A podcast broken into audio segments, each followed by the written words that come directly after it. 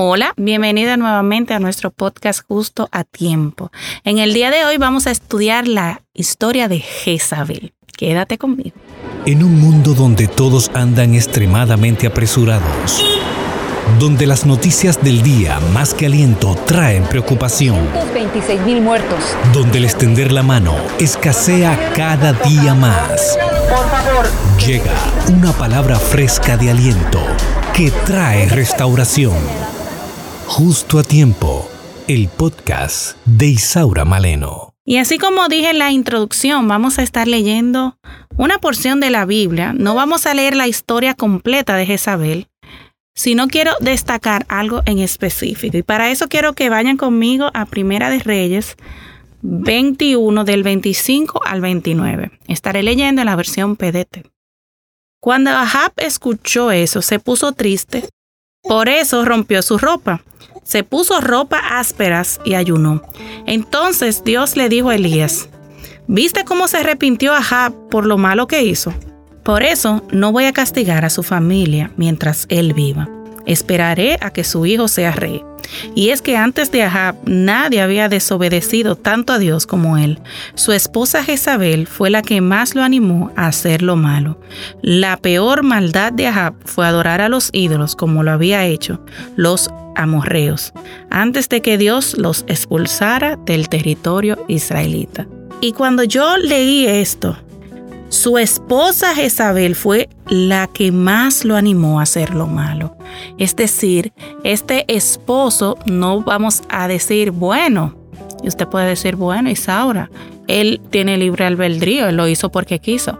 Pero cuando alguien tan cercano a ti como tu esposa te anima a hacer lo malo, de hecho, hay una frase popular que dice que detrás de un gran hombre hay una gran mujer y es que nosotras como mujeres tenemos gran influencia sobre nuestros maridos. Así que yo quiero que tú reflexiones en el día de hoy qué influencia tú estás dando. Cuando Dios mire y te llame a cuenta, dirá, no hay hombre que hizo más mal porque su esposa, tu nombre, lo incitó o dirá, su esposa siempre lo animó y lo ayudó a caminar por el buen camino.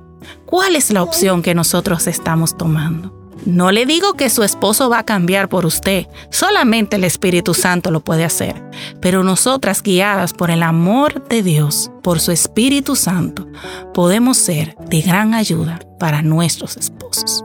Padre, te doy gracias. Gracias por esta oportunidad que tú me das. Ayúdame, Señor, a ser de bendición para mi esposo y que cada una de las oyentes también puedan ser de bendición para sus esposos.